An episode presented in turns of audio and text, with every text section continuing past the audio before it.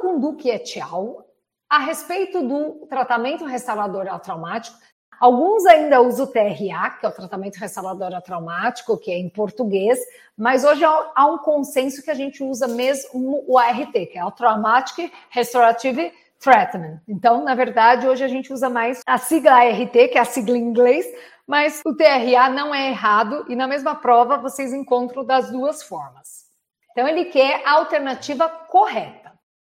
A. A inserção do material restaurador só pode ser realizada após o condicionamento da dentina com solução de ácido poliacrílico a 5% por 10 segundos. Primeiro, que não é solução, né? É o ácido poliacrílico e não é essa porcentagem, é 5%, tá? E também não é só pode ser realizada. Às vezes, como eu falei para vocês, até tá pulando essa etapa. Então, tá toda errada essa daqui. B. A taxa de sucesso clínico, utilizando cimentos de ionômero de vidro como Ketak Molar e o Fuji 9, é maior em restaurações de classe 2 do que em restauração de classe 1.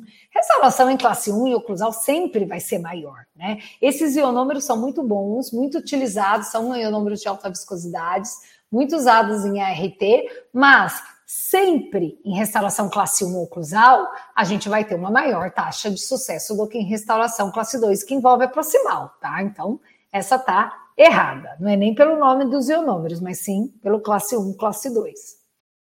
C. É indicado em lesões de cara envolvendo dentina com história de dor e ausência de fístula.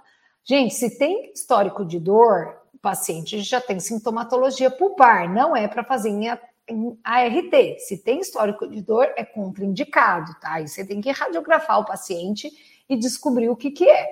Né, se tem algum envolvimento pulpar ou não, e provavelmente sim. Então, a ART não é indicado em caso de dor. E é claro, tem que ter ausência de fístula, senão não é para usar. D.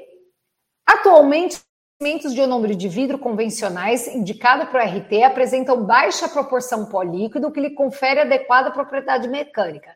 Não, são de alta viscosidade e a proporção geralmente é igual, tá? É geralmente equivalente um para um. Então, tá errado. E aí, que é a correta, né? Ela diz: os cimentos indicados para TRA, que é o RT, apresentam reduzida ou nenhuma atividade antibacteriana. Na verdade, os cimentos indicados para RT, eles têm um flúor. O flúor que pode ter uma atividade antimicrobiana, mas é muito baixa, tá? Então, na verdade, essa não é totalmente, tá? Mas é essa que vai ser a alternativa correta. Porque quem tem ação antimicrobiana vai ser o flúor e não necessariamente o cimento de ionômero de vidro.